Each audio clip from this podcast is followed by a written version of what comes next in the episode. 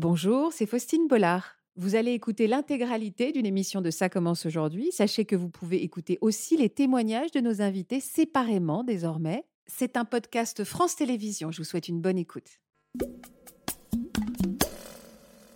Nathanaël était à la brigade des sapeurs-pompiers de Paris. En gros titre, c'est écrit sur une chaîne d'information euh, continue. Explosion à Cyrus Trévis, à Paris. Pour moi, c'est le secteur de Nathanaël. Euh, je scrute tous les détails de, ce que je vois euh, à la télé. Cette chaîne. Peut-être qu'il va sortir de cette fumée vivant et puis il va revenir à la maison, s'occuper de, de son petit garçon, de moi. Et non, il reviendra jamais. Je me dis, tiens, je vais regarder, je vais checker les réseaux. J'ouvre et je tombe directement sur cet article donc de notre journal local. Drame Agara, un père tue sa fille. Ok, c'est devant chez ma maman, je reconnais, mais c'est pas possible. Alors quand je suis arrivée sur place, on ne pouvait pas rentrer, je pouvais pas aller chez ma maman. Je me vois encore à, hurler en fait, parce que euh, je me suis dit c'est pas possible. Je viens d'apprendre en fait sur un journal, ma maman elle est, on l'a tuée. J'ai perdu ma sœur, qui était très jeune puisqu'elle avait 18 ans. C'est une amie à ma sœur qui m'a dit bah tiens, il y a un article de journal qui a apparu et apparemment euh, il y a une fille euh, de ton nom de famille. Donc j'appelle la gendarmerie et là le gendarme me dit euh, bah écoutez, il y a deux gendarmes et le maire qui sont partis voir vos parents. Donc à partir de ce moment-là, j'ai tout compris. Mais donc c'est votre père qui vous a confirmé ce qui s'est passé? La première chose qu'il m'a dit c'est ta sœur est morte. Je me rappellerai toujours. C'était trop brutal en fait.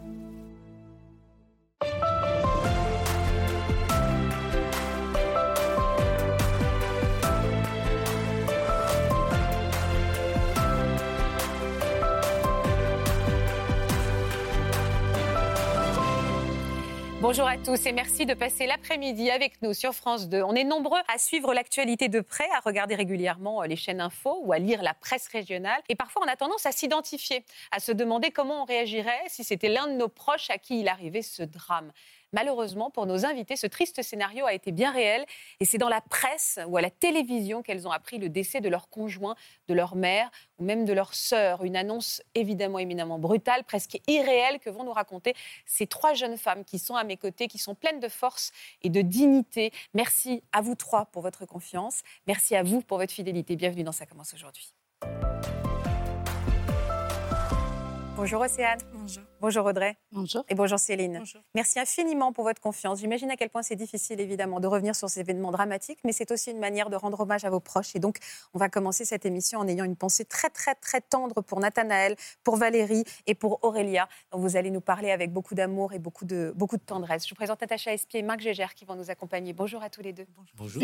Et en effet, nos invités vont avoir besoin de votre soutien parce que la façon dont ils ont appris et, et dont ils sont lancés dans ce fameux processus de deuil, même si on n'aime pas ce mot, euh, certainement a beaucoup complexifié les choses dans, dans l'acceptation de, de, ce drame et de cette perte d'un être cher. C'est ce dont on va parler avec, euh, avec vous, Océane. Océane, l'histoire que vous allez nous raconter, c'est celle d'abord d'une histoire d'amour. Mm.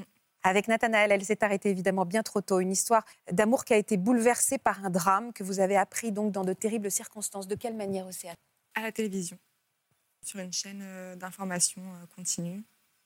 Donc, en me levant le matin, en allumant la télé, je me suis rendu compte rapidement qu'il s'était passé quelque chose de grave. Et comme un sixième sens, euh, j'ai senti au plus profond de moi, en me levant, qu'il y avait quelque chose de pas normal. Est-ce que vous nous permettez qu'on regarde une photo de, de couple, oui. Nathanaël et vous? Voilà donc le couple que vous formiez Mm. tous les deux. Et on envoie une tendre pensée également à, à toute sa famille euh, représentée par vous aujourd'hui. C'était le 12 janvier 2019. Ces images ne vous ont jamais quitté. Alors avant que vous nous expliquiez, Océane, ce qui s'est passé, vous avez accepté de nous parler de lui, de Nathanaël, de cette merveilleuse romance que vous viviez tous les deux. Ce sont vos mots et vos souvenirs qu'on va regarder ensemble. Merci pour votre confiance. Mon histoire avec Nathanaël a commencé en août 2016. Dès notre premier échange, ce fut une évidence. Notre rencontre a changé ma vision de la vie. J'ai su enfin ce que cela signifiait d'aimer et d'être aimé en retour d'une force inconditionnelle. Très rapidement, nous avons pris la décision de ensemble et de créer notre famille.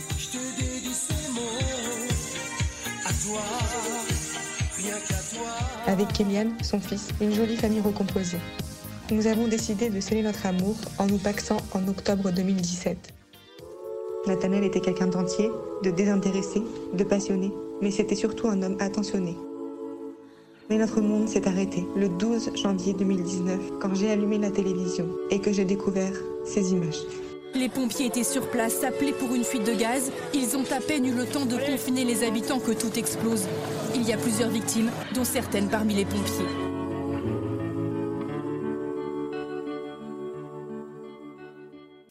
Voilà, voilà. Vous êtes magnifique sur ces photos. hein. J'étais jeune. C'était nos premières photos. donc ça- Merci. Vous avez accepté que qu'on les diffuse ces photos. hein. Oui, bien sûr. De les, les photos et surtout les vidéos à la fin.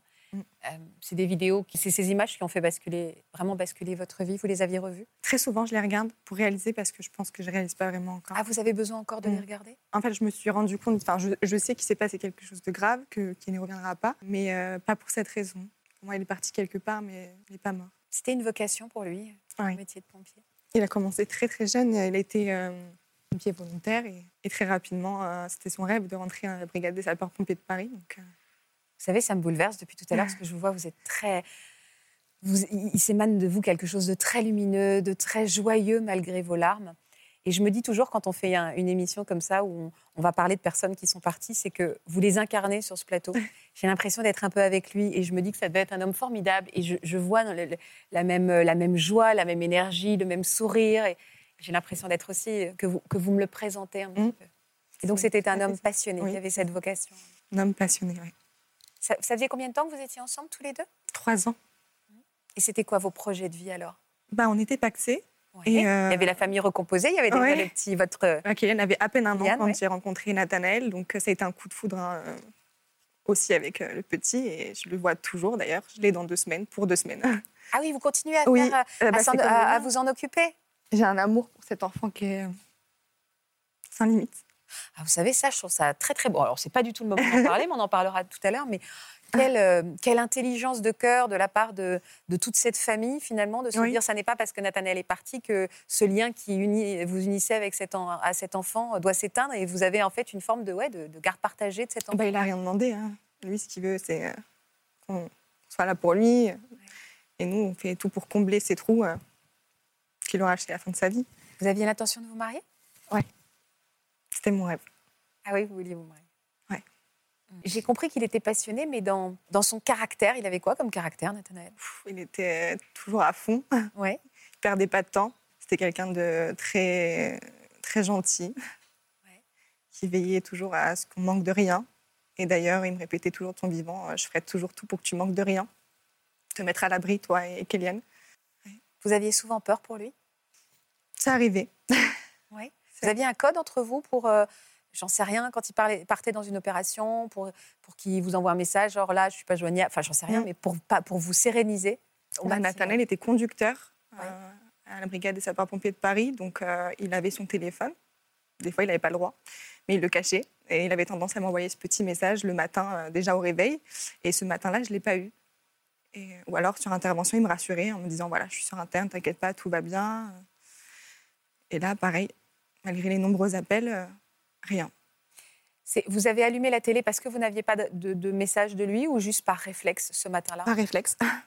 comme, vous avez, comme on allume, c'était quelle date exactement? Le 12 janvier 2019. Le 12 janvier 2019, on se souvient tous évidemment hein, de, ce- de cet événement absolument dramatique. Et là, vous allumez la télé comme ça, par réflexe. Et c'est quoi la première chose que vous voyez? Euh, bah, en gros titre, c'est écrit euh, explosion à 6 rue Trévis à Paris. Ils savent pas de quoi c'est c'est parti. Et, Il y a beaucoup de manifestations par rapport aux gilets jaunes, tout ça, donc ils ne savaient pas vraiment d'où ça venait.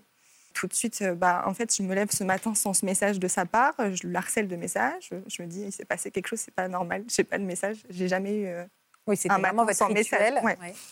Et donc, j'ai envoyé un message à ses, ses amis, ses collègues. Je leur dis, il est sur Inter ou pas? Tout le monde lit mes messages, mais personne ne me répond. Et là, je me dis, OK, bon. bah, L'angoisse commence à monter. Ça, ouais. Quelque chose qui ne va pas. Et euh, j'appelle mon père tout de suite pour essayer de me rassurer. Je dis, papa, c'est bizarre, il y a eu une grosse explosion à Paris. Euh, pour moi, c'est le secteur de Nathanel. euh, de- de- en tout cas, de ce qu'on a échangé tous les deux, c'est son secteur. et je sais qu'il est conducteur, que c'est le genre de véhicule, de véhicule qu'il peut conduire. Donc, tout de suite, bah, je ne sais pas pourquoi. Je ne pourrais pas vous expliquer encore maintenant, mais je sais qu'il est là-bas. Ah, il y avait vraiment une intuition. Ouais. Est-ce qu'on parlait de- des, des- des pompiers euh, à ce moment-là On était encore sur les chaînes info, on était encore au stade de, voilà, de la sidération de ce qui s'était passé, ou on commençait à parler qu'il y avait des pompiers disparus? Pas encore, ça a mis du temps. Alors, euh, moi, du coup, ce que j'ai fait, c'est chose que je ne fais jamais parce que c'est une enceinte militaire. Mais là, je prends la décision d'appeler sa caserne parce que j'ai pas de nouvelles et que vraiment je m'inquiète. Et je tombe sur quelqu'un de très bienveillant qui, qui, essaie de me rassurer, qui me dit à l'instant ne quitte pas, qui me reprend, et qui me dit effectivement Nathanaël est là-bas, mais il répond plus. Il n'y a plus de réponse à la radio. Et donc ça confirme ma, ma crainte. Vous êtes toute seule chez vous à ce moment-là? Oui. Vous êtes Je suis toute chez mon seule papa. face à toutes ces informations Ouais. face à- Vous êtes toute seule en train de, de gérer cette situation effroyable. Ouais. Et puis, euh, bon, bah, j'appelle ma belle-mère, la femme de mon père, et je lui dis Est-ce que tu peux, tu peux rentrer? On était chez mon papa à cette époque-là. Je dis Est-ce que tu peux rentrer? Ça va pas. Je, sens qu'il s'est passé quelque chose et je me sens vraiment pas bien. Et elle est, donc, elle est rentrée. Au moment où elle rentre, en fait, les gros titres changent. Euh, et là, trois pompiers de Paris portaient disparus. Donc, entre-temps, j'ai raccroché avec euh, la personne que j'ai eue en caserne, qui me dit Je garde tes coordonnées, je te rappelle dès que j'en sais plus. Ils m'ont rappelé assez rapidement. Ils m'ont dit on a retrouvé euh, Nathanaël. Et donc moi, je le cherche. Je, je scrute tous les détails de, de ce que je vois euh, À la télé, cette chaîne. vous vouliez voir passer un brancard, un Bah, je me dis peut-être qu'il va sortir de cette fumée euh, vivant. euh, et puis ben, il aura sauvé euh, des gens. Et puis il va revenir à la maison, s'occuper de, de- de son petit garçon, de moi. Et non, il ne reviendra jamais. Alors on m'annonce qu'il est en arrêt, qu'il est transporté à l'hôpital Bégin, l'hôpital militaire. On vous tient au courant? Vous, allez, vous, vous y allez? Qu'est-ce qui se passe? Est-ce qu'on vous tient au courant quand même? Oui, au téléphone. Donc on me rappelle pour me dire voilà, Nathanaël est, est transporté en hélicoptère jusqu'à l'hôpital Bégin, il est en arrêt, il y a très peu de chances qu'il s'en sorte. Donc moi, ben, je m'écroule. hein. La première chose à laquelle je pense, c'est ben, je veux partir avec lui. Où il s'arrête, Vous étiez loin physiquement de, de Paris? J'étais en Haute-Savoie. Ah ouais, en plus. Donc parce que j'allais dire, vous pouvez même pas avoir le réflexe de prendre votre voiture et Ah. vous étiez condamné à attendre. On avait déménagé depuis le nouvelles. 1er décembre 2018, tous les deux, parce que j'avais une opportunité de travail donc, Ouais. en me rapprochant de ma famille, d'où je suis quoi dans la originaire. vie? Vous faisiez quoi dans la vie? Vous faites quoi dans la vie? Alors avant, je travaillais avec les enfants D'accord, et maintenant, je suis secrétaire médicale. d'accord. Euh, En plus, c'est vous, pardon, qui donniez des nouvelles au reste de votre famille? Parce que j'imagine que la caserne, ils vont pas appeler papa, maman, tout le monde. J'étais le numéro d'urgence euh, sur, euh, sur la fiche de Nathanaël en cas de- d'accident, de, de blessure ou de, décès. Donc dans cette scène surréaliste, vous voilà planté devant la télé à essayer de chercher des visages de votre, de Mm. votre amoureux. J'imagine qu'il y a toute sa famille derrière qui dit tu nous dis dès que tu as des nouvelles. Oui, c'est ça. Et la caserne qui essaie de vous joindre, de vous qui disent bah, il faut que je garde la ligne euh, dispo pour la caserne. Bah, mon premier réflexe, c'est d'appeler euh, la maman du petit, de lui annoncer voilà ce qui se passe. Et je lui dis, s'il te plaît, laisse-moi cette chance, parce que je me suis dit, là, je perds l'homme de ma vie, mais je perds mon fils de cœur. Je sais que je ne le reverrai plus, parce qu'à l'époque, on n'était pas aussi soudés que maintenant avec la maman de, de Kéliane. Et euh, ce drame nous a rapprochés. Je lui dis, s'il te plaît, laisse-moi appeler la nounou, j'ai besoin de dire au revoir à Kéliane. Oh, ça me bouleverse. Vous avez pensé au fait que peut-être par le décès de Nathanaël, vous ne pourriez plus embrasser votre... Mais c'est pas mon fils. Oh. Et donc j'ai eu cette, euh, cette chance d'appeler la nounou, en un premier temps de lui expliquer voilà ce qui vient de se passer. Elle me le passe très rapidement et lui m'appelait bébé parce que son père m'appelait bébé. Donc il me dit allô bébé et je dis coucou mon amour. euh, voilà, c'est juste pour te dire que papa et moi on t'aime très fort. Il me demande où il est. Je lui dis qu'il est à la caserne avec les camions et il me dit bah je vous aime et il repart jouer. voilà. Elle vous a rassuré, sa maman, à ce moment-là, pour vous dire tout de suite? Non, c'était le Non, moment c'était n'était trop- pas... Ouais, le temps n'était pas à cette discussion-là. Non, on était, on était tous choqués. Après j'ai appelé la maman de Nathanaël pour lui annoncer le décès de son fils. Parce que qui vous a finalement dit... Comment vous avez appris qu'il était définitivement... un troisième appel, finalement du coup, que je n'ai pas voulu prendre. Je l'ai passé le téléphone à, ma belle-mère et je lui dis je ne veux pas entendre ce qu'on va me dire. Et euh, en fait, dans son visage, j'ai compris. Et elle me regarde et elle me dit c'est fini, Océane. Ils peuvent plus rien faire pour lui. Ils l'ont retrouvé euh, encastré sous une voiture. Donc, euh, avec le souffle, tout ça, de toute façon, même si au fond de moi, je le savais, j'avais quand même cette, euh, cet infime Espoir. espoir de me dire ils se sont trompés, il va revenir parce qu'il est costaud. Il fait 1m87, euh, 85 kilos. Il, il a été écrit sur cette chaîne info que des pompiers avaient perdu la vie? Et puis, euh, peu de temps avant de prendre la route, mon papa, entre-temps, rentre, du coup. Mon papa est, étant policier, il est de sécurité dans- au marché de, de notre commune et il rentre euh, tenu, euh, choqué de ce qu'il vient d'apprendre et euh, les gros titres changent. Et là, euh, deux pompiers de Paris euh, décédés. Ça rend les choses réelles, ce titre? Là, on se rend compte que ce qu'on vit, c'est C'est vrai. c'est vrai. Hmm. Mais je vous le dis sans me dire encore une fois que ce que j'ai vécu, c'est réel. Je vous laisse respirer une seconde. Il y a plusieurs choses qui me qui bouleversent évidemment dans le témoignage d'Océane, mais qui m'interrogent. Ce qui paraît fou, c'est que quelque part, tout ce que nous dit Océane, en disant j'espérais qu'à travers la fumée, comme dans un film en fait, le mhm. super-héros allait, allait arriver. Est-ce que c'est pas justement tout le travers du fait de découvrir les choses à la télévision? C'est-à-dire que c'est comme un film. C'est ça un peu. Et du coup, elle nous dit c'était presque irréel, ça n'existait pas parce que je l'ai vu à travers un écran, quoi. Je pense que vous avez raison, Faustine. Bah, D'abord, il y a une très grande brutalité parce que euh, effectivement, on n'est pas accompagné à ce moment-là. C'est on découvre les images totalement brutes et brutales. Hein. je ne sais pas si on peut le dire comme ça pour des images, mais effectivement, ça a quelque chose. Si c'est la télévision, ça a quelque chose d'une fiction. Et donc, euh, oui, c'est une grande difficulté à comprendre que oui, c'est vrai. Malheureusement, et je pense que ça ne vous aide pas effectivement dans ce travail de deuil et dans l'acceptation. Et je pense que ça participe du fait qu'on reste un peu dans le déni aussi à ce moment-là. Vous restiez scotché devant les, chaînes info ce jour-là? Vous avez eu du mal à. Enfin, est-ce que vous êtes resté longtemps comme ça, un peu fasciné par ces images, ou à un moment vous avez voulu couper? Non, on m'a très vite euh, attrapé. Mon père, ma belle-mère, ma mère. Oui ont fait mes affaires et ils m'ont dit il faut que tu y ailles. Donc on est parti très rapidement. Sauf que sur la route, on s'est arrêté plusieurs reprises parce que ça n'allait pas. Et euh, sur les aires d'autoroute, ben, la télé passait toujours la même chose. Ouais, c'est ça, ça c'est insupportable. Donc le cauchemar est là jusqu'au bout, jusqu'à mon arrivée à l'hôpital Bégin. Il y a ce côté-là aussi, répétition. C'est non seulement fiction, mais répétition, ça ne s'arrête pas. Oui, c'est ça. Donc ça réactive. Oui, oui bien sûr. C'est pour ça qu'il y a quelque chose de l'ordre un peu de la torture. C'est au cas où. on y retourne. Il est on n'y réalise pas. Ben... Vous aviez quel âge? 23 ans, c'est ça? Mm. Vous avez été soutenu, bien accompagné euh, dans tous les obsèques. Est-ce que vous avez. Oui. Euh, euh, l'armée a pris en charge tout. Là-dessus, c'était. Ça a glissé. Et tant mieux, parce que quand on souffre comme ça, c'est un plus, disons. Oui. Ça, vous a, ça vous a clairement apporté du réconfort. Ah oui. Je ne sais pas comment on aurait pu gérer tout ça avec la, souffrance, le choc de ce qui venait d'arriver, trop jeune, trop, trop brutal et ce petit garçon qui attendait. À quel moment la conversation est venue avec, euh, avec sa maman pour que vous puissiez continuer à être près de lui? Euh, Pendant très longtemps, pendant très longtemps, pendant bien six mois, euh, j'ai pas, j'ai plus vu Kéliane. Ouais. Savoir que depuis trois ans, je le voyais pratiquement tous les jours. Euh, c'est ça. J'ai connu ses premiers pas, ses premiers mots, ses premières rentrées d'école comme une maman.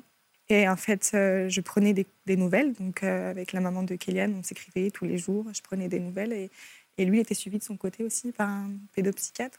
Et euh, elle a demandé l'aval d'abord. Est-ce que c'est encore bon pour lui de, de voir Océane? Est-ce que ça va pas lui faire trop de mal? Et elle lui a répondu ben, il faut faire en fonction de lui ce qu'il a besoin. Et un jour, elle m'a appelée. Elle m'a dit viens. Parce qu'il a besoin. Il te réclame. Il veut te voir. Ça a dû remplir votre cœur. Hein. Ouais. Je me suis dit il m'a pas oublié. Et euh, on a ce lien, quoi. Et puis c'est aussi un petit Nathanaël hein, pour vous à aimer. Ah bah, physiquement et dans le caractère. c'est les mêmes. Et à quel moment vous avez organisé les choses? C'est-à-dire qu'aujourd'hui, c'est quoi vos, règles entre vous? Vous l'avez à quelle fréquence Elle me laisse euh, liberté là-dessus. En fait, c'est pareil, c'est toujours en fonction de lui. C'est-à-dire que je l'appelle, voilà, j'ai deux semaines de vacances, est-ce que tu veux venir à la maison? Oui. Je vais au ski, tu veux venir? Oui. Je vais chez papy, parce que mon papa, il l'appelle papy. Je vais chez papy, tu veux venir? Oui. Vous entendez bien avec sa maman aujourd'hui? Oui. Vous lui parlez beaucoup de son papa? Il me pose beaucoup de questions. Il essaie de s'identifier à lui, souvent, le soir. On regarde les étoiles et il choisit la plus grosse étoile. il me dit que c'est là où il est papa. Il a quel âge, votre petit, euh, petit 8 euh, ans. Il a 8 ans? Regardez derrière moi. Coucou Océane, juste pour te dire un petit mot. Merci pour toutes les vacances que tu m'offres. Merci pour que tu t'entendre avec ma maman. T'es génial. Euh, je vous aime plus fort que tout le monde. Toi et Papy Moto, je vous aime. Ah, j'ai oublié un truc. Mon papa, c'était le meilleur papa du monde. C'est l'effet de surprise, ça. J'étais pas au courant. Vous méritez tout cet amour et ce petit garçon mérite tout ce qu'il a aussi. Hein. Une histoire euh, très forte et je suis très... Euh, très, très admirative de l'intelligence euh, de cœur de ces deux femmes. Oui, tout à fait. Oui, parce que c'est un vrai drame, ça, pour les beaux-pères ou belles-mères, euh, quand il y a une séparation ou quand malheureusement il y a l'un des deux décède, c'est un vrai drame pour d'être séparé de ses enfants que bien souvent on a élevés, d'une part pour les adultes, mais aussi pour les, enfants. Et euh, bien souvent, on ne tient pas assez compte de l'attachement qu'il y a eu et, euh, je mmh. pense que ça, vraiment bravo, parce que Faustine a raison, c'est une énorme intelligence de cœur de votre part à toutes les deux. Hein. Elle, s'appelle comment? Jo. Comment? La maman de La maman de Ouais, Jo. jo. Vous lui envoyez une tendre pensée de notre part. Bien sûr. Je trouve que toutes les deux, vraiment, vous avez fait preuve vraiment d'une vraiment ah grande intelligence pour ce petit bonhomme. Un but commun, c'est le bonheur de Kélian. Comment ça va maintenant, vous? Dit-elle, alors je viens vous faire pleurer. ça va, on Pendant un petit moment. Disons qu'il n'y a pas le choix, en fait. Il n'y a pas le choix. Il faut aller, il faut avancer. Vous avez décidé de raconter votre histoire dans un livre qui n'est pas encore sorti, mais qui va être édité bientôt. Pour quelles raisons c'était important pour vous? Alors au début, je l'ai écrit pour moi. C'était mon journal intime. Et puis euh, en échangeant avec ma famille, euh, mes amis proches, ils m'ont dit mais il faut que tu fasses quelque chose de ça parce que ça peut euh, apporter à d'autres personnes qui ont vécu des drames similaires bah, de se dire bah, je suis pas toute seule en fait. moi aussi je suis passée par ces étapes-là et je suis pas folle. C'est normal. En faisant des rassemblements avec la famille des pompiers et de l'armée. Euh, j'en ai parlé un petit peu et on m'a proposé de partir en maison d'édition mmh. avec les pompiers de France. Ça vous fait du bien? Oui, parce que même, même dans, très longtemps, c'est écrit et on n'oubliera pas. Oui, c'est ça. C'est très l'histoire est, voilà, l'histoire euh, est, devenue presque. Bah, enfin, le, voilà, reste. Le, lien est toujours là. Le lien est toujours. Marc? Évidemment, euh, je peux que aller dans le sens de ce qui vient d'être dit, puisque j'ai souvent malheureusement des situations où des familles recomposées se déchirent ou euh, se séparent. Et l'enfant devient à ce moment-là presque une arme euh, pour l'un ou pour l'autre, pour taper sur les uns ou sur les autres. Et c'est vrai que c'est rarissime de voir euh, des situations comme celle que vous venez de décrire. Et je rends un, hommage appuyé à cette maman qui a accepté de s'oublier au profit de son enfant et de le faire primer. Et ça, je trouve que c'est très beau. Oui. Et je suis bouleversée aussi, encore une fois, par le, l'instinct euh, d'amour d'Océane, qui au moment où elle comprend que son, son homme est parti, tout de suite, elle pense à laisse-moi dire au revoir à ce petit garçon. Enfin, vous êtes toutes les deux euh, des femmes assez extraordinaires d'amour, hein, vraiment. Vous méritez tout le bonheur qui vous attend. Et je suis contente qu'on puisse continuer à parler de Nathanaël ici. Comme je suis contente également qu'on puisse continuer à parler de votre, de, de votre maman. Audrey, comment s'appelait votre maman? Valérie. Comment était-elle, Valérie? Quel caractère avait-elle? Joie, douce, euh, pétillante, simple. En fait, ouais, tout, simplement. Un petit rien, en fait, et elle était contente, elle, elle était heureuse. Euh. Juste avant que nous, on va faire connaissance avec votre mère à travers quelques photos. Juste comment avez-vous appris son décès, vous? Sur les, sur un réseau social, et c'était un article de journal euh, local. Vous avez reconnu? J'ai reconnu que c'était devant chez ma maman.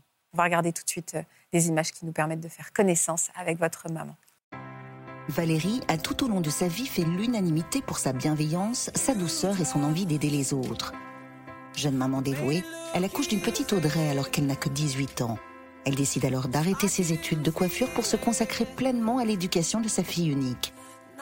Audrey et Valérie forment un duo mère-fille fusionnel une véritable équipe de choc.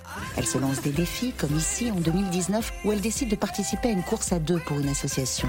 T'es fatiguée? Non, c'est pas fatiguée. Mais c'est surtout au quotidien que leur complicité transparaît. Des heures passées au téléphone, notamment chaque lundi matin pour débriefer de leur week-end, de leur balade et de leurs nombreux éclats de rire. Mais un terrible drame va soudainement mettre fin à ces moments précieux. Vous êtes rayonnantes toutes les deux. Ça me...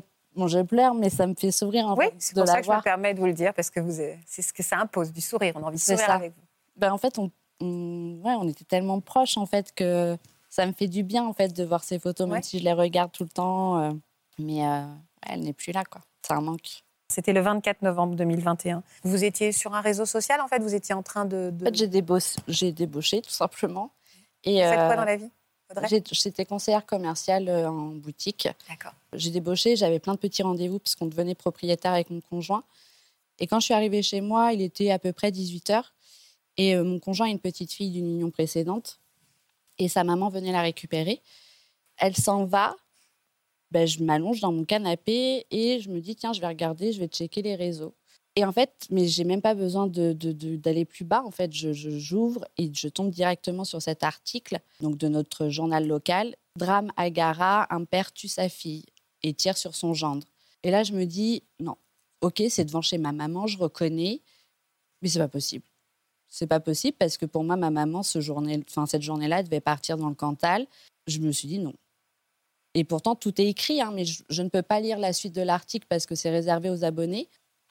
Donc je me dis, bon, je dis rien à mon conjoint en fait sur l'instant. Il était à côté de moi sur son ordi, mais je lui dis rien. Et je me dis, je vais appeler ma maman en fait. Parce que c'est vrai qu'elle m'avait pas envoyé le message. Je me dis, bon, elle n'a pas eu le temps. Et je l'appelle, je l'appelle. Honnêtement, j'ai dû l'appeler 15 fois, si ce n'est plus. Elle répond pas. Je me dis, bon, bah, j'appelle son conjoint. Elle répond pas non plus. Là, je décide de dire à mon conjoint, il y a un problème. Donc, il prend mon téléphone, il me dit, mais non, arrête, c'est pas possible. Je lui dis, si, si, c'est. Enfin, tu vois bien, tu reconnais, enfin, je suis pas folle. Mais sauf qu'il n'y avait pas de nom, il n'y avait rien. Et en fait, je regarde les commentaires. Et là, un des voisins de chez ma maman, en fait, euh, commente en disant bien que lui, il a été touché, je vois que c'est bien chez ma maman. Et euh, là, je me suis dit, bon, ben, il faut y aller. Bah oui, bien sûr. Mais sauf que dans toute cette précipitation, je ne vois pas quand est-ce que ça a été fait, depuis quand. Qu'est-ce que vous avez pu constater en arrivant sur place? Alors quand je suis arrivée sur place, en fait, ça, ça fait un rond-point et normalement, c'est vrai qu'on voit un peu. Et bon, bah, là, il faisait nuit euh, à cette période-là. Et je voyais rien. Et quand on est arrivé vraiment en face, ça, c'est le truc qui m'a le plus marqué, c'est cette petite banderole, la blanche et rouge, ah avec des gendarmes. Il y en avait deux. Et en fait, on ne pouvait pas rentrer. Je ne pouvais pas aller chez ma maman. Donc mon conjoint s'est garé. J'ai ouvert la porte. Lui, il est sorti, s'est approché des gendarmes. Il a demandé est-ce que c'est bien Valérie? Et les gendarmes, je me souviens, ils ont juste fait un hochement de tête pour vous dire oui. Et là, en fait, je me vois encore à, hurler, en fait, parce que euh, je me suis dit, c'est pas possible. Je viens d'apprendre, en fait, sur un journal. Ça fait dix minutes. Euh, ouais, ma maman, elle est, on l'a tuée. Mais personne n'avait tenté de vous joindre Personne. Et pourtant, le conjoint de ma maman qui a été blessé a signalé aux gendarmes, aux pompiers, au SAMU, appelé Audrey, elle travaille à tel endroit, si elle l'apprend, elle va, enfin, faut pas qu'elle l'apprenne comme ça, elle a toujours son téléphone, ne faites pas n'importe quoi. Moi qui l'ai découvert à 18h30, ça s'est passé autour de 13h, 13h30, mais tout mon entourage aussi l'ont appris après, par les, journaux. Ouais, c'est dingue. Et moi, quand je suis arrivée, les gendarmes m'ont demandé hein, comment je l'ai appris. Mais j'ai dit, bah, tenez. j'ai dit, c'est vous en plus en photo. C'est fou, c'est vrai que c'est euh, insensé. Qu'est-ce que ça, le fait de l'avoir appris dans la presse, ça crée quoi? C'est un traumatisme. Moi, en fait, le 24 heures après, j'ai appelé un rédacteur en chef d'un journal pour lui dire stop. Parce qu'en fait, ça continuait, ça continuait. Et moi, ben, je voulais, en fait, même si ça me faisait mal, parce que c'était souvent en plus des bêtises, excusez-moi du terme, mais c'était vraiment, euh, ils mettaient des âges différents, ça changeait tout le temps. Et je me suis dit, stop, ils ont pas. En fait, s'ils doivent afficher quelqu'un, c'est le meurtrier, mais pas ma maman, en fait, parce que déjà, elle a les victimes, elle a rien demandé. Et j'ai dit, là, c'est plus possible. Donc, moi, on m'a enlevé, en fait, mon portable et on m'a dit, stop, je te ferme tout. Je, n'avais plus de contact avec euh, qui que ce soit. Euh, parce qu'en fait, je voulais plus sortir, concrètement. Euh, je, mon conjoint, limite, quand on devait aller, parce que les rendez-vous qu'on suivait après, c'était énorme, mais je, mettais une capuche en fait. Enfin, j'avais peur que les gens euh, bah, qui me connaissent me disent Ah, mais tiens, c'est ta maman. Enfin, non, j'avais pas envie d'entendre ça. Ça vous parle, ça, Océane Parce que vous avez dû le faire aussi? Oui, moi, ma cousine, ma cousine elle m'a enlevé mon téléphone. Hein. J'étais harcelée de messages. Et elle vous a dit stop? Ah ouais. Elle a géré tout à ma place. Oui, mais ce sont des messages aussi euh, de gens qui veulent euh, vous dire qu'ils pensent à vous et tout ça, mais ça peut être une oppression. Enfin, vous, c'est parce que vous alliez sur les réseaux, vous vouliez plus d'informations, hein, c'est ça, Audrey? Ouais, moi, c'était vraiment, en fait, parce qu'après, il y a des journaux qui m'ont contacté sur les réseaux. Je ne savais même pas d'où ils sortaient. Enfin, je, me suis dit, mais comment ils savent? Moi, enfin, mes réseaux, c'est pas mon nom. Enfin, mm. ça va loin, en fait. On se dit, mais on est espionné c'est que ça rentre vraiment dans notre vie intime. c'est intrusif. Hein. Voilà. C'était pas ce genre de message, Océane C'était pas des messages de compassion? J'ai eu beaucoup de compassion, mais j'ai aussi des personnes très mauvaises qui ont fait beaucoup de mal. Mais qui ont fait quoi? Tu connais le C, les risques de ton compagnon, tu vas pas faire pleurer pendant. Des gens qui vous envoient des messages comme ça? Oui. Ah, mais je pense que les gens, si je peux me permettre, par rapport à Océane, en fait, c'est ça, c'est quand on regarde les choses sur les, les réseaux, les commentaires des gens, moi, moi, au bout d'un moment, en fait, même pas 24 heures après, j'ai écrit à des gens qui commentaient, qui mmh. racontaient du mal. J'ai dit, mais vous vous rendez pas compte Je me suis même pas présentée en tant que la qu'être la fille de la victime. Ouais. Mais vous vous rendez compte des gens qui restent et qui subissent déjà ben, le meurtre ou un accident quelconque. On n'a pas besoin d'entendre ou de lire des choses comme ça. Ça nous fait du mal. Et alors, c'était quoi les circonstances de la mort de votre maman? C'est donc votre grand-père qui a Oui. tué votre mère? Oui. C'était quoi leur relation à tous les deux? Ils se parlaient plus depuis 6-7 ans pour une histoire, mais de rien du tout. hein. On va dire une histoire de tracteur-tondeuse, vraiment. Et en fait, lui, il a décidé que euh, il surveillerait sa fille et que c'était comme ça. Que... Moi, quand j'allais chez ma maman, il, il était toujours caché derrière un arbre, il ouvrait son garage. Pourquoi il la surveillait? Honnêtement, je, pense qu'après, avec le major, on en a beaucoup parlé parce que du coup, lui, il est décédé, donc on n'a pas nos réponses au final. C'était vraiment une question d'appartenance. C'est sa fille, ça lui appartient. Donc, si je comprends bien, il, euh, maintenant votre, votre grand-père est décédé, mais à l'époque, donc il la traquait, enfin il la traquait, il la surveillait euh, pendant ces années. Et qu'est-ce qui s'est passé ce jour-là? Pourquoi ce jour-là? Ce jour-là, parce qu'en fait, ma maman, je l'avais emmenée reporter plainte la semaine d'avant. Elle portait Euh, plainte régulièrement contre votre oui. grand-père? Et là, on y était retourné parce que moi, j'avais eu aussi un pneu de crevé quand j'avais été chez ma maman, donc je me doutais que c'était lui, mais j'avais pas de preuves. Et ma maman n'en pouvait plus parce qu'il balançait des cailloux sur son toit, si c'était Oui, pas des trucs sur sa voiture. Et en fait, on est retourné donc porter plainte. Les gendarmes nous ont dit oui, on verra plus tard. Euh, J'ai dit ben oui, jusqu'à la prochaine fois où ce sera quelque chose de grave. Mais quand j'ai dit ça, c'était pas dans le sens où on allait tuer ma maman. Et en fait, une semaine après, donc le mercredi 24, le matin, les gendarmes ont appelé donc euh, mon grand-père pour lui dire qu'il serait convoqué euh, le lendemain. Ah oui. Et il savait très bien pourquoi. Et il a tout préparé et il les a attendus et parce qu'il savait très bien que ma maman allait partir ce jour-là parce qu'il a vu qu'elle mettait des valises et il les a attendus et puis voilà. Il a été blessé, votre. Il a blessé mon, mon beau-père Ouais. parce que c'est lui qui est sorti le premier de la voiture. Et lui, c'est pareil, il s'est pas rendu compte en fait que c'était un coup de fusil. Il a vu du sang. Quand il a vu qu'il y avait du sang, il s'est dit ok, c'est l'autre. Et sauf que il s'est dit je vais courir, je vais m'enfuir, comme ça il va me suivre. Parce que nous, on pensait tous qu'il avait du, de la méchanceté envers les conjoints de ma maman. Et en fait, euh, non, il est arrivé et il lui a tiré à bout portant. Il a été incarcéré? Oui, Et il est mort combien de temps après? Trois mois. Qu'est-ce qui s'est passé? Je ne sais pas. Vous savez pas? Non. C'est-à-dire qu'on vous a dit quoi des circonstances de la mort de sa Mort naturelle, Il avait quel âge? 73. C'est-à-dire qu'un matin, on vous appelle et on vous dit qu'il est mort. Ah, mais enfin, c'est. On m'appelle un samedi soir, j'étais à l'anniversaire de mon beau-frère et on me prévient, euh, c'est mon papa qui me prévient parce que moi, on n'ose pas trop m'appeler en fait, pour me dire euh, Tu as appris? Ben, Je lui dis non. Il me dit L'autre est mort. Je lui dis De qui tu parles? Et quand il m'a dit ben, Ton grand-père, j'ai dit Non, c'est pas possible. C'est pas possible. Il a tué ma maman, il peut pas mourir maintenant. Parce que moi, je m'étais conditionnée pour aller au procès en fait. Vous en aviez besoin. Oui. Comment vous avez fait, vous, pour mener, remener votre vie après? Enfin, on peut pas, on peut pas reprendre sa vie comme avant après? Je n'avais pas le choix. Je me suis dit, en fait, j'ai- j'avais 31 ans. Je me suis dit, c'est euh, soit ben, je me laisse mourir, mais en fait, je fais de la peine à mes proches, à mon conjoint, ma famille. Et c'est pas le but, j'ai que 31 ans. Je sais pas d'où est venue cette force, en fait. Mais je me bats et je m'entoure que des personnes que j'aime et, euh, et voilà. Et on avance. C'est quoi votre projet aujourd'hui à vous? Mon projet, c'est de créer euh, une structure pour l'accompagnement des victimes indirectes, oubliées. Parce que moi, en étant sa fille, euh, j'ai pas eu d'aide, euh, que ce soit le suivi psychologique ou tout ça. Et je me dis, on peut pas laisser mourir les gens.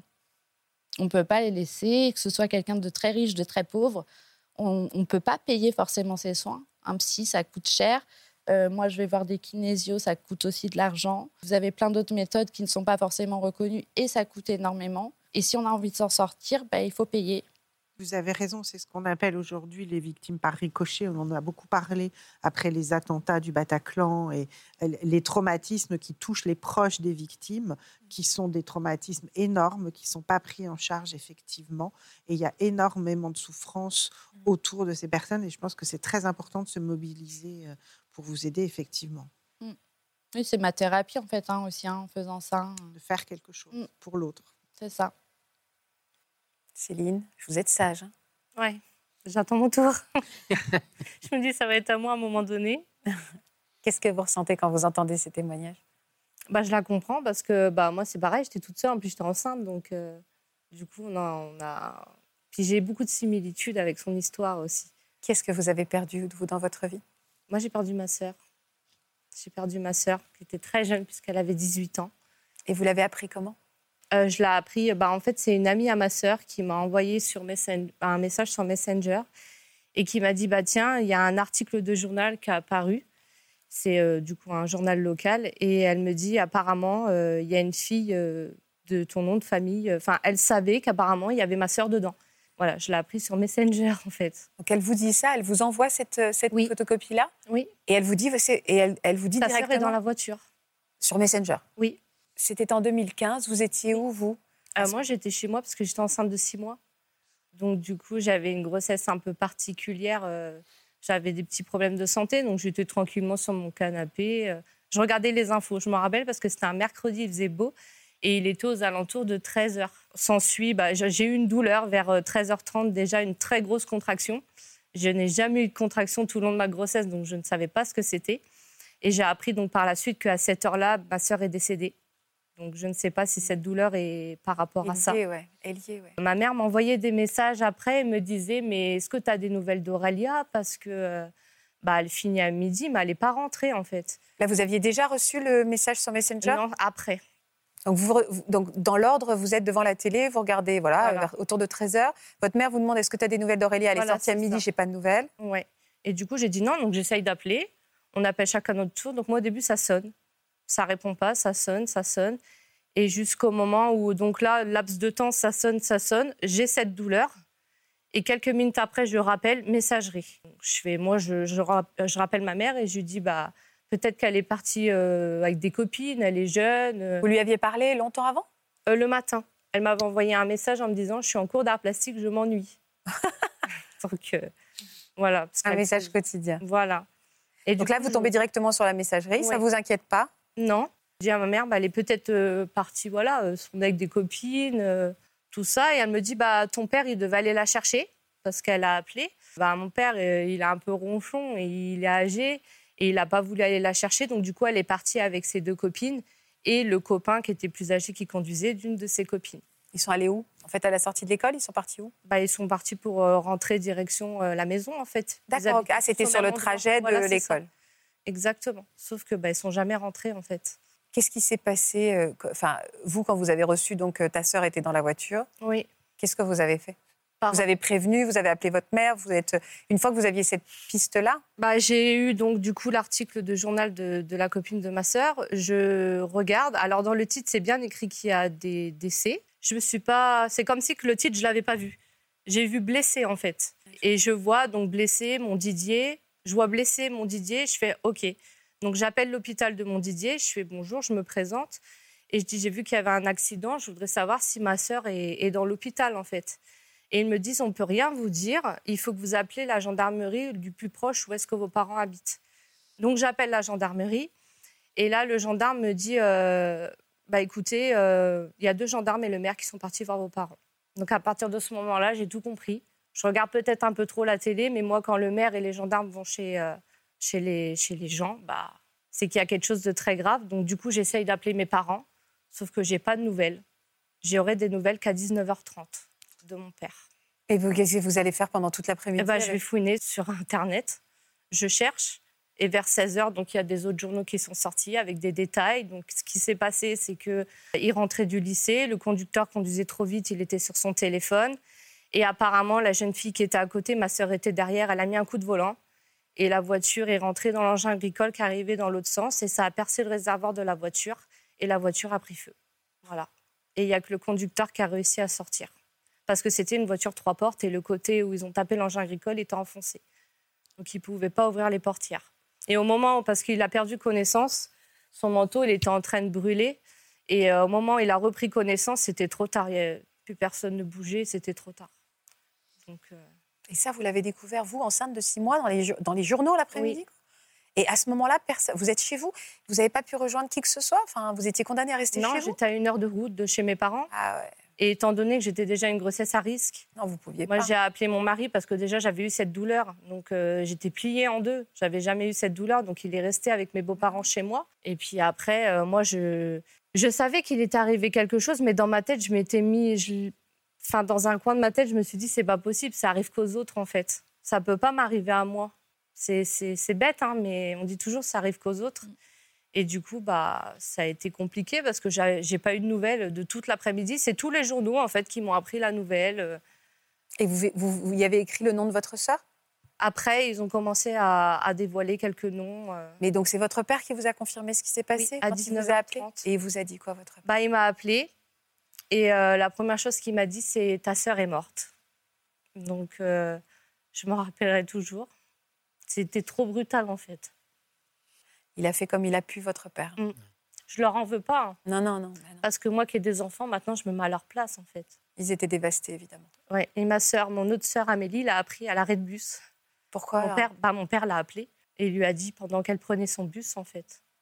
Mais moi, j'ai été avertie là, le plus tard, euh, à 19h30. Vous avez pu aller rejoindre votre famille après? Le lendemain, oui, j'y suis allée. Donc ça, allait, ça a été très vite. Et puis après, bah, nous, il fallait qu'aussi qu'on fasse tout ce qui est procédure au tribunal parce qu'il restait quand même une personne. Et on voulait savoir ce qui s'était passé. Et puis. euh, Parce qu'il y a eu un procès? Oui. Combien de temps temps après, après euh, Enfin, longtemps. Pour moi, ça a été très long. Ça a été deux ans après. Et vous aviez besoin de ce procès? Oui, parce que moi, je lui ai parlé en face à face. À cet homme-là À Oui. ce jeune homme-là qui conduisait? J'en avais besoin et mon père et, le, mon, père et mon mari m'ont retenu hein, parce que sinon, je crois que je sautais dessus, en fait. Vous lui avez dit quoi? Bah, il venait de perdre sa maman. Donc déjà, euh, moi, je suis humaine quand même. Donc je lui ai dit, je m'excuse. Enfin, je, voilà, je lui ai donné mes condoléances. C'était peut-être pas le bon moment. Enfin, je sais pas, c'est sorti tout seul. Et après, euh, moi, je lui ai dit, pour moi, tu as tué ma sœur, en fait. C'est brutal, hein, mais je suis tellement en colère. Je suis tellement en colère. Elle méritait pas ça, quoi. Elle voulait juste rentrer à la maison, en fait. Il a eu à quelle peine Il a eu quelle peine, Céline? Quatre ans avec sursis. Quatre ans, dont deux avec sursis. Oui. Donc deux, prison, deux ans de prison ferme? Oui. Il Et y à avait le bracelet électronique. Voilà, à l'é- à, à ce moment-là, euh, tant que la peine était inférieure ou égale à deux ans d'emprisonnement, il y avait une possibilité d'aménagement de cette peine par un brace- le port d'un bracelet électronique, une détention à domicile avec une des autorisations de sortie pour aller travailler. Qu'est-ce que vous auriez envie de dire à Audrey qu'elle n'a pas eu ce procès? Vous, ça vous a hmm, fait du bien, je ne peux pas dire ça, mais est-ce qu'il a été nécessaire, il a été utile dans votre parcours de deuil, ce, ce- ce procès? Bah, ça m'a fait du bien parce que j'ai pu voir déjà mettre un visage sur la personne qui était au volant de la voiture. Parce que moi, je ne le connaissais pas du tout, même mes parents, ça, on ne le connaissait pas. Pour nous, c'était un inconnu. Déjà, moi, j'avais besoin aussi de, de lui parler en face à face, de pouvoir exprimer toute ma colère. Parce que ce qu'il ne faut pas oublier, c'est que oui, d'accord, il y a eu un accident, j'ai perdu ma sœur. Mais moi, j'ai accouché toute seule parce que je ne sais pas comment j'ai fait pour mener cette grossesse à terme. Parce qu'avec un choc émotionnel ou des choses comme ça, j'aurais pu perdre mon bébé, en fait. Donc ça aurait pu engendrer encore plus de décès, en quelque sorte. Donc moi, je lui ai fait comprendre. Il a, il a, il a bousillé ma vie, quoi. Il a bousillé ma vie. Heureusement que j'étais enceinte. Parce que si je n'aurais pas été enceinte, j'aurais été rejoindre ma sœur. Même si mon mari était là. Et il est au courant, je lui ai déjà dit. C'est mon fils qui m'a sauvé la vie, en fait. Heureusement que j'étais enceinte, d'un sens. Quel lien vous avez créé avec ce petit bonhomme alors, votre fils? Oh, c'est un, un très gros lien, surtout qu'en plus, chaque grossesse a une- enfin, un rapport avec ma sœur. C'est ça qui est incroyable, parce que bah, j'étais enceinte de six mois quand euh, j'ai perdu ma sœur, et j'ai une petite de deux ans. Elle est née le 6 octobre, le jour de l'anniversaire de ma sœur. Et j'étais en chambre 14, et ma sœur est décédée un 14 octobre. Après, il faut y croire à tout ça. Moi, j'y crois pas, mais c'est vrai que là, avec... il y a trop de choses d'un coup, en fait. Il y a trop de signes. croire, ouais. Il était, elle était fan de Kenji Girac, on Oh, me dit. C'était, euh, c'était, ouais, c'était incroyable. Ouais. Bah d'ailleurs, elle l'a vu avant de partir le 24 mai, voilà. Elle est belle, votre, elle est belle, votre sœur. Et du coup, bah, j'ai décidé de réaliser son rêve. Parce qu'elle voulait se prendre en photo avec lui, mais elle n'a pas eu le temps. Donc pendant un an, avec Amélie, bah, on a fait toutes les dates de Kenji qu'on pouvait. Oh. Ça Il a été au courant de cette histoire, Kenji? C'est pas, hein, parce que c'est un garçon gentil, il aurait été très Oui. réceptif. hein. On n'arrivait pas à l'approcher en fait, c'était trop Bah oui, compliqué. Et on a une amie qui le suivait, mais euh, c'était, euh, il se faisait carrément la bise, quoi. Donc, euh, je lui ai fait une enveloppe avec la photo d'Aurélia. Et euh, un jour, bah, le 6 octobre, à un moment de l'anniversaire d'Aurélia, elle m'envoie une photo de Kenji qui tient la photo d'Aurélia. Voilà, c'est celle-là. Et du coup, j'ai dit c'est bon, j'ai réussi en fait. Oui, c'est beau, c'est beau comme symbole. Et ça s'est pas arrêté là parce que nous, on voulait aussi avoir une photo avec lui. On a été à un concert à Amiens et je dis à ma sœur, euh, je, je, suis fatiguée. Si là, on n'arrive à rien obtenir, j'arrête. On va au concert, il demande qui veut monter sur scène. Ma sœur, on lève tous la main et il fait monter ma sœur Amélie sur scène. et là, on s'est dit, mais c'est un, un signe d'Aurélie. Je ne comprends pas, ouais, voilà. Il y a des milliers de personnes, mais non, c'est Amélie qui monte. Quoi. Et alors aujourd'hui, comment vous faites euh, vivre la mémoire de votre sœur alors? Bah, J'en parle beaucoup sur les réseaux. Parce que j'ai une grosse communauté sur Instagram qui me suit depuis le départ. Et du coup, euh, j'en parle beaucoup parce que bah, je sais que je ne suis pas toute seule. Surtout bah, aussi quand on est enceinte, c'est pas évident. Parce que moi, j'ai beaucoup mis ma grossesse de côté du coup.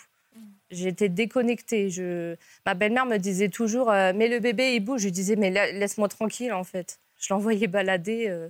C'était pas méchant, hein, mais je voulais qu'on me fiche la paix. Et du coup, euh, je trouve c'est important d'en parler. C'est pour ça que moi, cette émission, je voulais venir la faire. Parce que c'était un peu une boucle qui se fermait pour moi. C'est-à-dire, quelle boucle on ferme ensemble alors aujourd'hui, Céline? Bah, vu que j'en ai déjà parlé, euh, j'en ai déjà parlé et que j'ai fait aussi Kenji pendant un an, bah là, je me suis dit, j'ai réalisé son rêve je fais vivre encore sa mémoire. Enfin, je lui rends hommage. Elle doit être fière de tout ça. Enfin, et cette émission, je me suis dit, pour moi, c'est voilà, c'est une boucle. C'est ça y est. Ouais. Vous avez fait tout ce que vous pouviez faire. Voilà, c'est ça. J'ai tout donné en fait. Bien sûr, vous avez tout, donné. Les gens viennent souvent ici nous pour un, pour euh, sceller quelque chose d'important. Qu'est-ce que ça, vous inspire euh, ce, passage chez nous, Natacha, et cette euh, boucle bouclée? C'est ça, on, parle souvent, Faustine, des, bagages psychiques qu'on laisse ici aussi, hein, de, tous ces bagages de, chagrin. Je pense que c'est important. Et en même temps, euh, on entend combien c'était puissant pour vous de faire vivre votre sœur à travers toute, alors, ce ne sont pas des démarches, mais toutes ces actions. Et je pense que le lien, il était là. Alors, je ne sais pas si on a parlé beaucoup de travail de deuil, mais peut-être que le, vôtre, c'était ça, c'était d'avancer pour faire perdurer. J'ai pas dit faire le deuil. Hein. Mm. Et il faut pas penser que faire le deuil, c'est oublier. C'est oublier. On le hein. dit souvent. C'est pas ça. Hein. On devrait l'écrire en permanence. c'est vrai. À chaque fois, faire le deuil ne veut pas dire oublier. Surtout pas. Ça n'a rien à voir avec ça. C'est continuer à avancer, avoir ce souvenir en nous. C'est même pas un souvenir, mais savoir qu'à cet endroit-là, il y aura toujours ce sentiment de souffrance ou de tristesse, mais qu'on peut se projeter aussi en avant, comme vous avez fait avec vos enfants. Mais du coup, pourquoi je pleure pas? Enfin, je veux dire, j'ai dû pleurer deux fois quand ma sœur est décédée. Je ne pleure pas et on n'en parle pas non plus. Parce que tout le monde ne pleure pas, vous savez. C'est euh, on a eu cette conversation. Il n'y a pas si longtemps. Il n'y a pas si longtemps. Tout le monde ne pleure pas. Tout, on, est tous différents face à des événements aussi bouleversants. Ça ne veut rien dire sur l'étendue et la profondeur de votre chagrin. Ça veut simplement dire que vous, ce n'est pas une façon de le manifester. Pas euh, d'obligation de, Il n'y a pas d'obligation et personne jamais n'a le droit de juger comment vous vivez ce deuil. En revanche, Natacha, ce que j'entends aussi, c'est que Céline dit oui et on n'en parle pas. Vous n'en parlez pas dans votre famille? Non, ça c'est difficile. Ça c'est difficile. Non. Je, on n'en parle pas, j'en parle pas avec mon mari non plus. Bah, j'en parle que quand je vais sur des plateaux. C'est vous qui ne voulez pas en parler ou c'est les autres autour qui ne le font pas? Alors, euh, quand j'en parle avec mon mari, je... enfin, j'évite d'en parler parce que c'est méchant ce que je vais dire. Mais je lui dis, toi, tu n'as pas perdu ton frère. Tu peux pas savoir ce que je ressens. Non, on peut jamais savoir. voilà. Et moi, je suis très têtue, donc. Euh... On peut jamais savoir, on peut jamais ressentir, mais on peut accompagner. Ouais, c'est vrai. Il y a de la colère en vous, Céline. Je le sens. Hein. Énormément. Mm. Ouais. Je, pense que la colère prend le dessus sur la peine. Oui, je le sens. Comment ça se fait d'ailleurs parfois que la colère euh, s'exprime plus facilement que la peine? Bah, Souvent, c'est quelque chose qui vient masquer euh, la douleur ou le chagrin parce que on a le sentiment qu'on ne pourrait pas le supporter ou que ce chagrin ou cette douleur est trop violente. Elle, Alors, est, elle est salvatrice, la, colère, bah à ce moment-là. Dans, cette période de vie-là, où on, vit l'indicible, hein, il y avait une telle relation entre vous et, votre sœur, finalement, être en colère, c'est un moyen aussi de ne pas s'effondrer. C'est un moyen d'avoir un dérivatif par rapport à cette peine immense qui est la vôtre, et vous n'êtes pas la seule. Et en plus, cette colère, elle a dû être ravivée aussi par le traitement judiciaire qui a été fait de cette affaire, j'en doute pas un instant parce que les gens qui sont des victimes par ricochet de ce qu'on appelle les homicides involontaires, c'est-à-dire notamment euh, les accidents de voiture qui entraînent les décès, considèrent euh, que, évidemment, leur douleur à, eux, n'est pas payé en quelque sorte par, euh, par la peine qui est prononcée. Or, il faut savoir qu'en France, un homicide involontaire, quand il n'y a pas de stupéfiants, il n'y a pas d'alcool, et je crois que c'était le cas, c'est 5 ans maximum. Même s'il y a trois personnes dans la voiture. Même s'il y en a 20, même si c'est un bus, c'est ça qui est fou. Et ça aussi, en France, c'est une particularité, c'est que que vous tuez une personne ou 15, vous encourez la même peine. Un mot sur cette colère. Est-ce qu'à un moment, il faut savoir s'apaiser pour accueillir la, peine, pour avancer? Ah, ça, c'est un sujet visiblement qui travaille beaucoup Céline, qui dit Non, j'ai peur que quand la peine va arriver, ça, fait, ça fasse très très mal. Alors, oui et non. Euh, il Faustine a raison. Il faudrait pouvoir vous apaiser pour vous. Et aussi, tout simplement, parce que c'est enfin, je suis épuisant, la colère. C'est épuisant, la colère. Hein. Donc, il faut aussi pouvoir vous ménager, vous, parce que je crois que c'est. Il faut prendre soin de vous. Et la colère, Marc a raison, ça lutte contre la dépression. Mais il y a un moment, il faut pouvoir euh, déposer vos bagages. Pour ne pas le transmettre, cette colère. Oui, aussi pour ne pas le transmettre. Eh, eh. Et, ensuite, c'est pas parce que ça vient, comme on l'a dit, pas faire obstacle, mais vous protéger un peu de cette peine, que la peine, elle n'est pas là.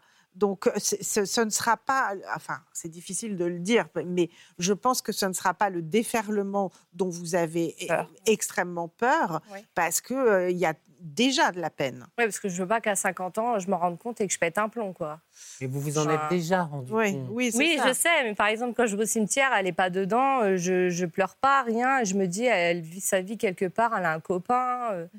Enfin, je pense que dans, je, je, masque, je lui fais une vie pour vous êtes pas. Un peu dans le euh, déni parfois. Ouais. Parce que c'est trop dur de vous rendre compte de ce qui s'est passé exactement. C'est un peu ce que vous. Voilà, c'est ça, exactement. Ouais.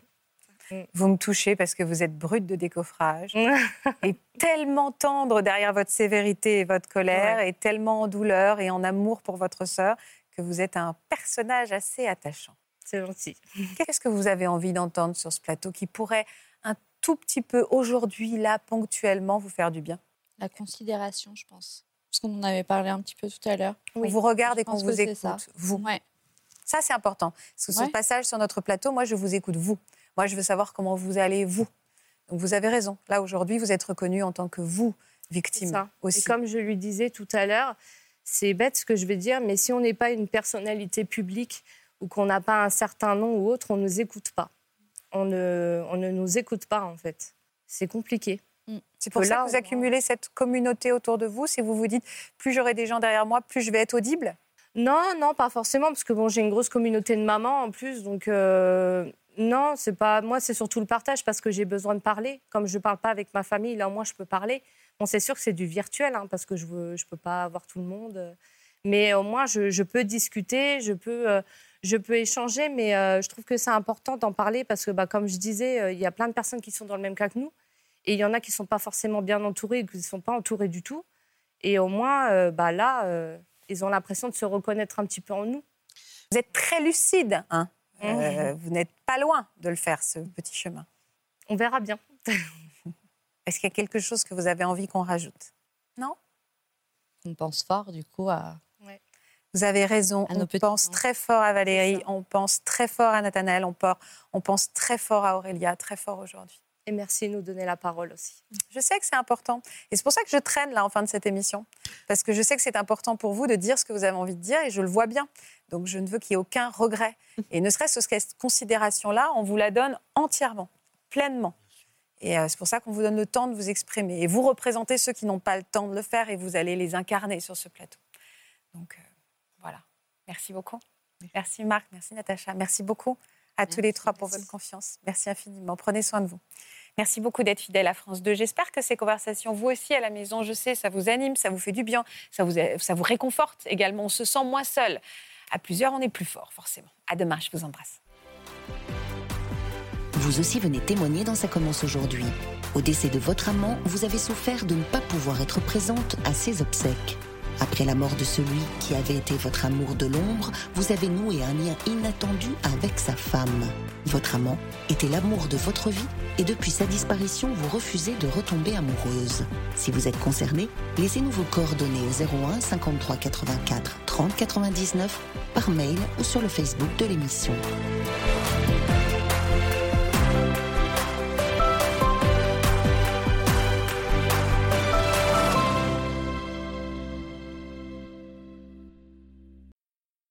J'espère que ce podcast de Ça commence aujourd'hui vous a plu. Si c'est le cas, n'hésitez pas à vous abonner. Vous pouvez également retrouver l'intégralité de nos émissions sur France.tv.